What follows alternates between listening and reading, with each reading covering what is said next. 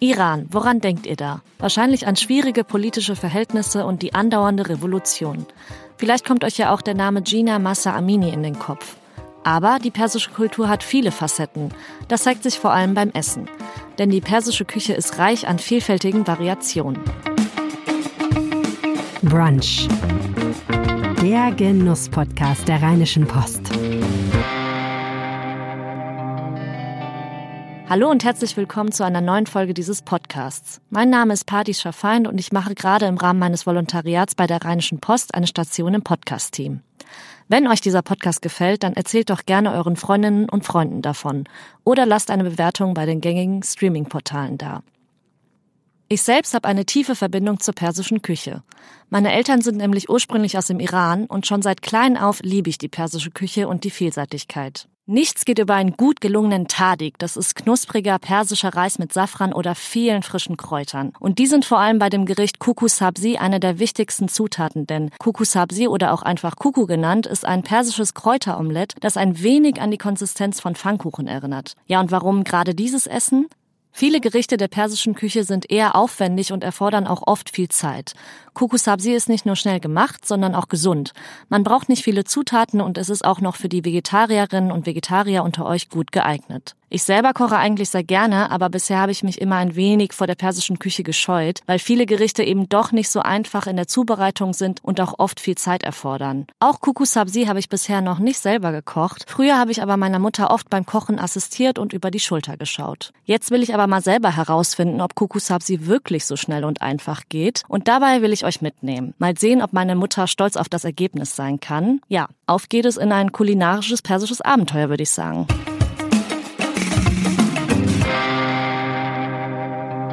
Ich weiß nicht, wie es euch geht, aber ich liebe den Duft von frischem Gemüse. Und meine ganze Küche riecht gerade nach Frühlingszwiebeln. Die habe ich mir nämlich heute gekauft. Die werde ich nämlich heute brauchen für Kuku Sabzi. Das will ich heute mal ausprobieren. Ich brauche dafür vier Frühlingszwiebeln und ja, meine ganze Küche ist jetzt auch noch voll mit Petersilie. Für das äh, Omelett brauchen wir nämlich dann auch noch einen halben Bund Petersilie. Dann brauchen wir noch einen halben Bund Schnittlauch. Den habe ich leider äh, in mehreren Supermärkten heute nicht finden können. Aber nicht so schlimm. Ich habe mir mit äh, gefrorenem, frischem Schnittlauch äh, weitergeholfen und der eignet sich eigentlich genauso gut und ist dann sogar schon gehackt. Da habe ich dann sogar noch weniger Arbeit. Und sechs Eier brauchen wir dann noch. Ein Teelöffel Kurkuma, Salz, Pfeffer und Öl. So, die Frühlingszwiebeln wasche ich jetzt erstmal ab. Genauso wie die Petersilie, die wasche ich jetzt auch erstmal ab. Und dann muss sie auch gründlich geschüttelt werden. Und man riecht auch schon langsam das typische Aroma von der Petersilie. Es macht sich ganz langsam in meiner Nase breit. Ja, das riecht immer echt besonders schön und frisch. Aber das volle Aroma, das entfaltet die Petersilie dann erst beim Kleinhacken. Da freue ich mich auch schon drauf, weil ich diesen Geruch echt sehr, sehr gerne mag. Das einzig Nervige, was ich an Petersilie nicht so mag, ist tatsächlich ähm, die einzelnen Kräuter vom Strunk befreien. Das ist dann doch immer ein bisschen Arbeit, aber die gehört ja bekanntlich dazu beim Kochen. Genau, also bei der Petersilie müssen wir jetzt erstmal die ganzen Kräuter vom Strunk befreien. Jetzt geht's ans Hacken der Petersilie. Die hacke ich mir jetzt erstmal vor.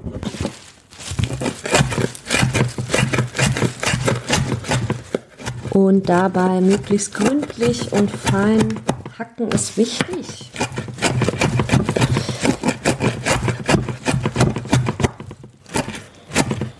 Relativ große Petersilienblätter. Das unterscheidet sich ja auch immer.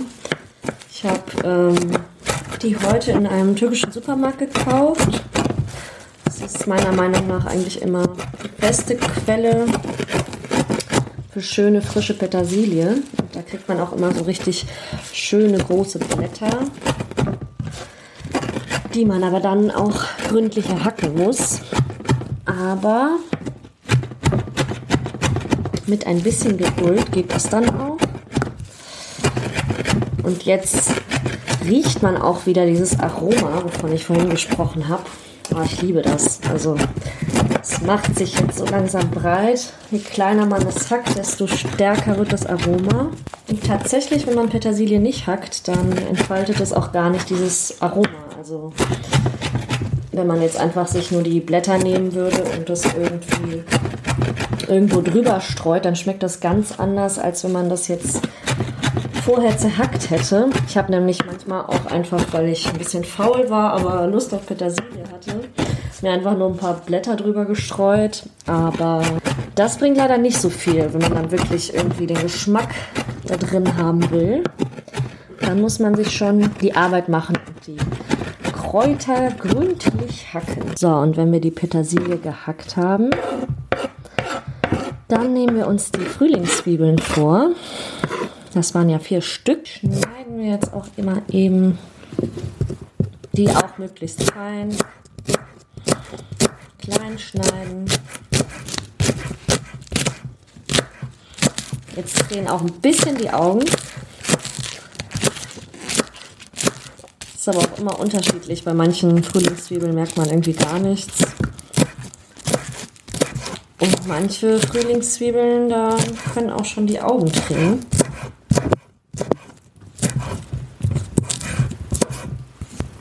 Und der Geruch, der sich jetzt hier breit macht, der ist auch unvergleichlich. Ja, was soll ich sagen? Klassischer Frühlingszwiebelngeruch. Riecht auf jeden Fall sehr frisch und sehr lecker.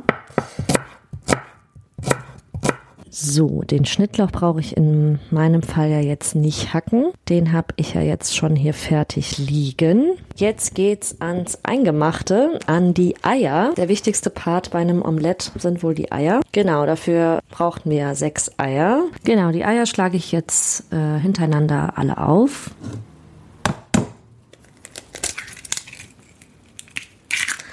In einer Schüssel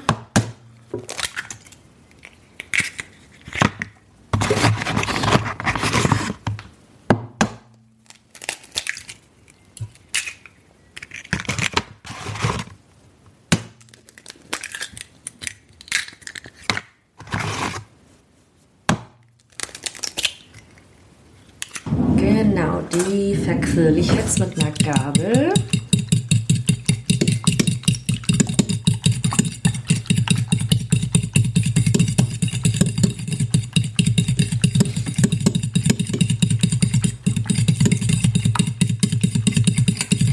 Dann kommt da jetzt noch Salz und Pfeffer dran ruhig ordentlich äh, Salz und Pfeffer dran. Und ein wenig Kurkuma mache ich da noch dran. Das jetzt noch mal ein bisschen verquirlen, damit sich das auch gut vermischt. Und jetzt äh, gebe ich die Kräuter mal hinzu. Kommen jetzt alle hier rein. Ganz schön viele Kräuter. Ich hoffe, ich habe nicht zu viel gemacht, aber ich denke, das sollte passen. Dann nochmal verquirlen, dass sich das alles gut vermischt.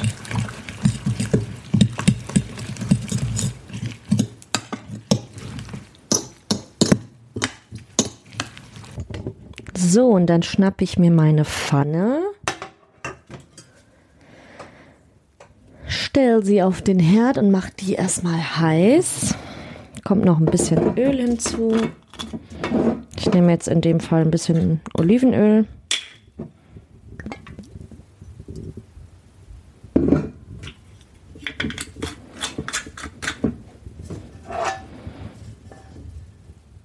Dann warte ich erstmal, dass die Pfanne ein bisschen heiß wird. So, und dann gebe ich jetzt mal mein Omelett hier rein. Das sieht gut aus. Und das sieht so schön grün aus. Das sieht aus wie eine schöne grüne Wiese, wo ein bisschen Ei drunter liegt. So kann man sich das ganz gut vorstellen, glaube ich. Also, ja, wie der Name schon sagt, Kuku Sabzi ist, ähm, ja, Sabzi steht für Kräuter, für Grün und genau, das ist auf jeden Fall ein schönes Frühlingsgericht, würde ich sagen. Eignet sich aber bei den sommerlichen Temperaturen auch ganz gut. Ja, jetzt fängt es auch schon an zu brodeln. Ja, jetzt heißt es warten. Das riecht aber auch schon sehr gut. Und der Geruch erinnert mich an meine Kindheit, weil ja, immer wenn ich das gerochen habe, wusste ich, es gibt Kukusabsi und das ist, glaube ich, schon mal ein gutes Zeichen, wenn es so gut riecht. Damit das in Ruhe brodeln kann, kommt jetzt noch ein Deckel drauf.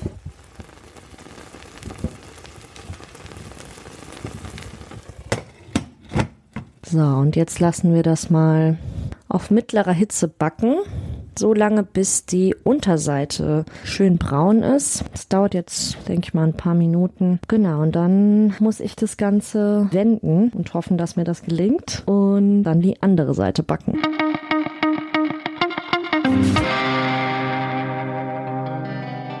Ja, und solange mein Kuckucksabsi in der Pfanne darauf wartet, fertig zu werden, nutzen wir doch mal die Zeit, uns ein bisschen intensiver mit persischer Küche und Kultur zu beschäftigen.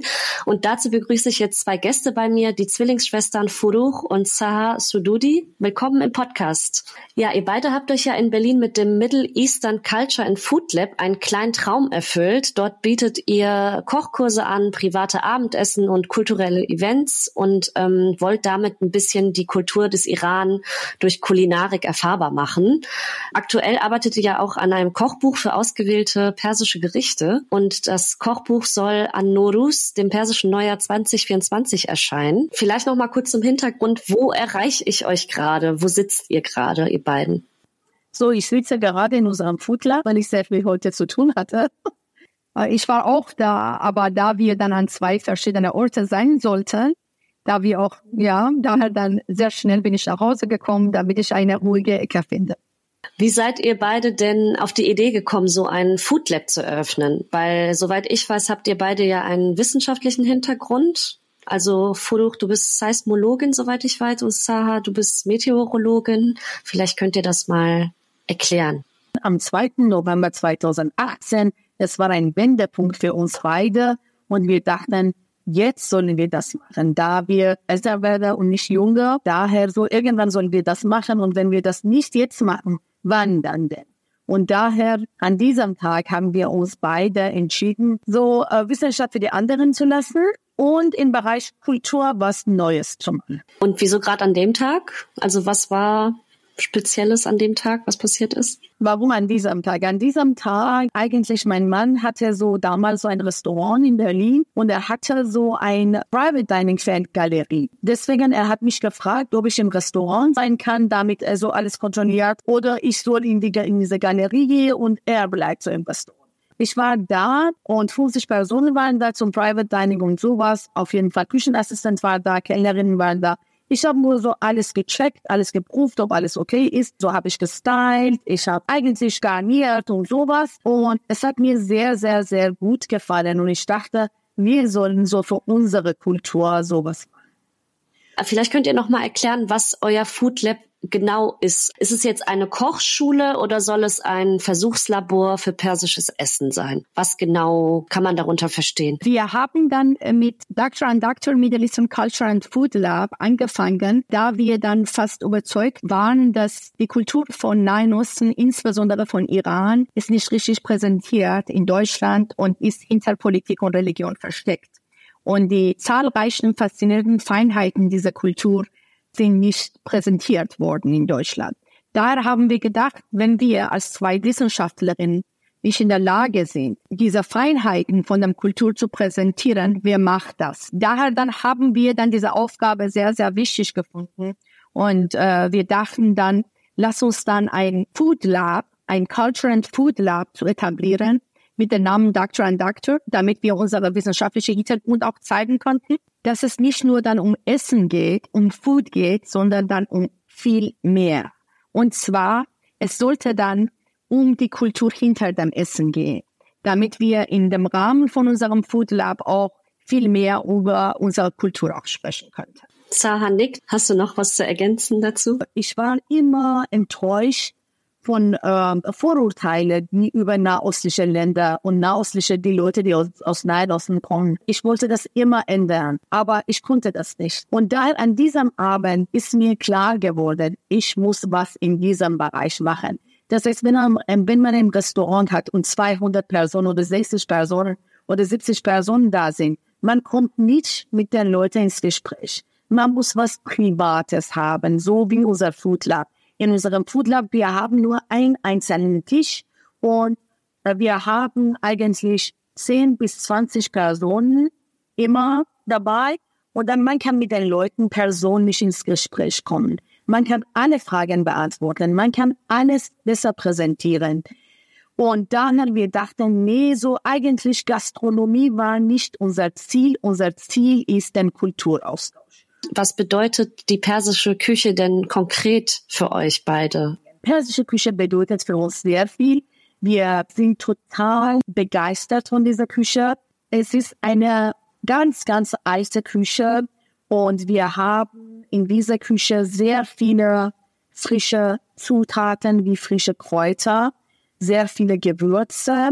Iran ist eigentlich sehr, sehr bekannt für die Vielfalt der Küche und auch Geschmacksvielfalt. Daher, wir haben auch so jede im Iran weiß, dass alle Nahrungsmittel, alle Zutaten, die wir in unserer Küche benutzen, Sie haben entweder kalte Natur oder warme Natur. Und das weiß jeder in Iran. Es ist wieder Artikel in Deutsch, also auf deutscher Sprache. Jeder weiß, wie der, der, wie das. In Iran weiß auch jeder. Und deswegen unsere Küche wurde auf Basis dieser Sache, dieser Philosophie, würde ich sagen, oder dieser Tradition konzipiert. Zum Beispiel, wir haben Khoreshte Fesenjun. In Khoreshte Fesenjun, wir haben Granatapfel und wir haben Walnüsse. Walnüsse, wir haben so warme Natur, aber Granatapfel, sie haben kalte Natur. Alles ist so balanciert. Und daher in dieser Küche wurde alles so richtig berücksichtigt. Wir sind überzeugt, dass diese Küche nicht in Deutschland richtig präsentiert und die faszinierenden Feinheiten dieser Küche wurden nicht so berücksichtigt. Man isst nicht nur so ein Hauptgericht, sondern so da, so neben das Hauptgericht hat man auch Sabzi, hat man frische Kräuter, hat man was Knackiges wie Radieschen, oder wie Beetisch. Und dann hat man auch was Cremiges wie Joghurt, unterschiedliche Joghurt-Dips, das wir haben. Und man hat auch immer was Saueres wie Torshi. Ihr habt ja gerade schon so ein bisschen erklärt, was so die Charakteristika der persischen Küche sind. Also so ein bisschen wie im ayurvedischen warm, kalt. Was haben die persischen Gerichte gemeinsam? Also was sind so die typischen Charakteristika der Küche? So Verwendung von Gewürzen und Aromen spielen so eine sehr, sehr wichtige Rolle in der persischen Küche. Und ich würde sagen, dann die Perser, sie haben spezifische Kochtechniken und Geschmackskombinationen entwickelt. Daher dann diese Geschmackskombination macht so eigentlich die persische Küche sehr, sehr interessant. So die äh, wichtigen, die typischen Zutaten die wir in der persischen Küche benutzen, sind Kräuter, sehr viele frische Kräuter benutzen wir. Wir benutzen Safran, was so tolle Aroma und tolle Farbe hat. Wir benutzen sehr viel Granatapfel, Walnüsse. Wir haben auch sehr viele so Milchprodukte wie Kashk, was im Iran sehr berühmt ist, aber zum Beispiel in Europa noch nicht so richtig präsentiert worden ist. Wir haben auch sehr viele Arachidot, das heißt so wie Rosenwasser, so Konzentrate, so aus unterschiedlichen Blüten, wie ich gesagt habe, Rosenwasser oder Weidenwasser. Wir haben auch unsere eigenen Longdrinks entwickelt anhand von persischen Blüten und Konzentrate, sehr viele Rezepte geschrieben, aber sie haben uns beeinflusst. Was würdet ihr sagen, wo kommen diese Charakteristika her der persischen Küche? Also was hat die persische Küche zu dem gemacht, was sie heute ist? Sind das Kultur kulturelle Gegebenheiten, geografische Gegebenheiten oder durch die Lebensumstände? Ich denke, Essen ist ein Kulturelement und es wurde beeinflusst von der Natur, von der Landwirtschaft im Iran. Wir haben alles, äh, zum Beispiel Reis kommt so aus Südostasien, aber wurde auch so sehr, sehr früh auch im Iran angebaut und deswegen Cello kommt aus Iran und Polo, das heißt so gemischter Reis mit unterschiedlichen, entweder mit Gemüse oder mit Hähnchen oder Fleisch und sowas. Das ist Vorgänger von indischer Biryani. Persische Küche wurde auch beeinflusst von der Nachbarnküche wie indische, türkische, arabische Küche. Auch auf jeden Fall. Es gibt so einige Einflüsse, aber persische Küche ist sehr, sehr reich. Wir haben alle Klimate in Persien. Persische Küche hat eine sehr lange Geschichte, die sich über mehrere so Jahrtausende erstreckt. Sie entwickelte sich eigentlich im antiken Persien, im heutigen Iran und auch so im Laufe der Zeit so Einflüsse von anderen Regionen und Kulturen. Aber was wichtig ist, ist so die Naturarchitektur, auch islamische Architektur und auch Farben, besonders in der, in der Zeit von Sassaniten auf das Essen hat. Und daher alle zusammen machen so persische Küche so interessant, obwohl persisch Kochen ein bisschen zeitaufwendig ist, aber persische Küche hat eine sehr aufwendige, aber trotzdem eine sehr attraktive Präsentation. Du hast es ja gerade schon kurz gesagt, also die persische Küche ist aus eurer Sicht, ist die einfach oder eher komplex in der Zubereitung? Du meintest ja gerade schon, dass es eher aufwendig ist. Wie schätzt ihr das ein? Deswegen, wir haben ein Food Lab. In unserem Food Lab, wir haben alle Rezepte vereinfacht. Weil innerhalb unserer Kochkurse haben unsere Kochkursteilnehmer nur zwei bis zweieinhalb Stunden Zeit und sie müssen innerhalb zwei Stunden fertig sein mit den Gerichten. Und es ist nicht möglich. Man weiß dann so, um ein Schmorgericht so zu kochen oder zuzubereiten, muss man sehr viel Zeit haben. Es geht nicht, dass man schnell so alles macht. Aber in unserem Food Lab, wir haben alles probiert. Wie können wir schneller kochen? Oder welche Ersatz für einige Zutaten können wir finden, damit wir schneller fertig werden? Und daher, wir haben dann sowas realisiert. Wir haben dann die Rezepte vereinfacht. Und in unserem Kochbuch, wir haben nur die Rezepte, die bei unseren Teilnehmern in unseren Koch Kochkurse gut angekommen sind. Im Kochbuch, wir haben Ergebnisse unserer Kochkurse zusammengefasst und wir haben nur so Rezepte drin in unserem Buch, was so in Deutschland, so eigentlich die Deutschen interessant sind. Der Spulle zum Beispiel. Reis mit Wechseln und Pistazien. Oder sehr viele Schmorgerichte, die nicht sauer sind. So süße Schmorgerichte, die sind sehr beliebt. Ich würde sagen, in Deutschland, wenn etwas mehr Soße hat, wenn etwas nicht so trocken ist, wenn etwas nicht süß-sauer ist, sondern süß ist, kommt besser. Würdet ihr sagen, es gibt noch andere persische Gerichte, wie zum Beispiel jetzt Kuku Sabzi ist ja relativ einfach, die nicht so schwer sind in der Zubereitung und auch nicht so viel Zeit erfordern? Genau, Kuku Sabzi ist toll. Wir machen unser Kuku Sabzi im Backofen, um äh, Verwendung von Öl zu vermeiden eigentlich. Wir benutzen ein bisschen Öl für Kuku Sabzi, aber Kuku Sabzi ist ein tolles Gericht und kommt auch sehr gut an. Aber wir haben auch Kuku Schnittlauch. Das heißt, wir haben zwei unterschiedliche Varianten nur mit Schnittlauch oder mit unterschiedlicher Kräuter. Hat die persische Küche, ihr habt es ja schon gesagt, man bespricht am Tisch auch die Revolution zum Beispiel. Hat die persische Küche eine politische Dimension für euch? Und wenn ja, welche ist das? Genau. Ich denke, alle Iraner sind politisch. Wir können nicht sagen, dass wir nicht so politisch sind. Iran ist für uns sehr, sehr wichtig und Freiheit für Iran ist am wichtigsten. Daher auf jeden Fall, es hat auch eine politische Bedeutung. Ja, ich würde sagen, das ist ein starker Abschluss. Furuch und Sahasududi, vielen Dank für eure Zeit. Ja, und für mich ist es jetzt Zeit, mal zu schauen, was mein Kukusabsi so macht.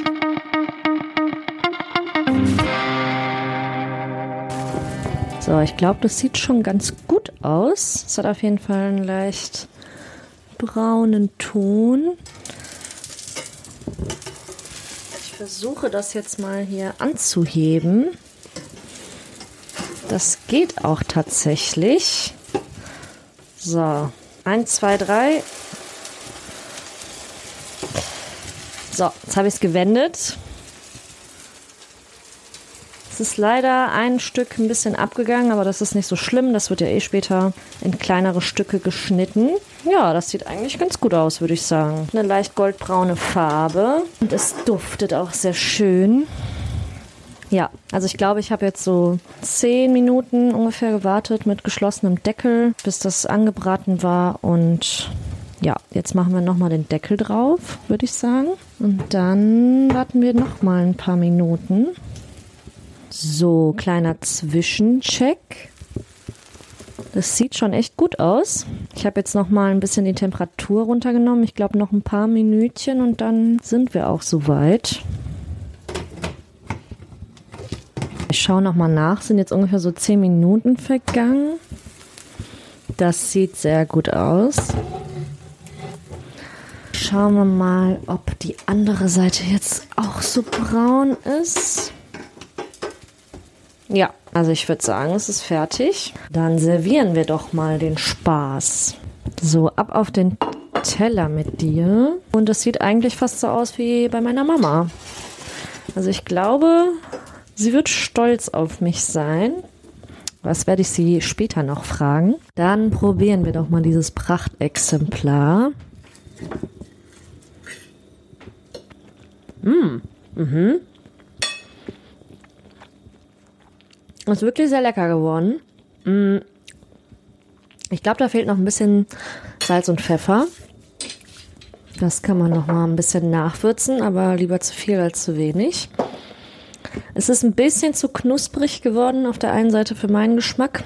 Also nicht ganz so wie bei meiner Mama. Aber ich würde sagen, für den ersten Versuch Kuku ist es auf jeden Fall gut gelungen. Es ist echt ähm, sehr lecker und auch einfach. Also man braucht nicht viele Zutaten. Na dann würde ich sagen, guten Appetit.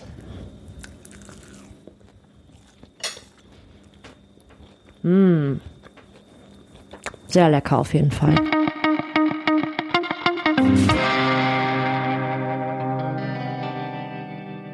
Das sieht aber sehr lecker aus. Deine Kukusabsi würde ich sofort probieren. Frische Kräuter, ein Spiel von Säure und Süße, Ayurveda. Die persische Küche ist echt vielfältig. Das gemeinsame Essen ist für die Iranerinnen und Iraner ein Ort der Begegnung. Das kann auch bedeuten, dass sie politische Gegebenheiten am Tisch diskutieren. Generell sind viele persische Gerichte eher aufwendig und erfordern auch oft viel Zeit in der Zubereitung. Aber man muss trotzdem keine Scheu vor der persischen Küche haben. Kuku Sabzi ist der beste Beweis dafür, dass es auch einfache Rezepte in der persischen Küche gibt.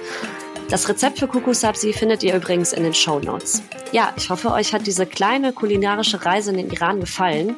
Mein Name ist Padis Schafein. Danke fürs Zuhören und tschüss. Mehr Genuss gibt's hier im Feed. Hört euch jetzt die anderen Episoden von Rheinische Post Brunch an.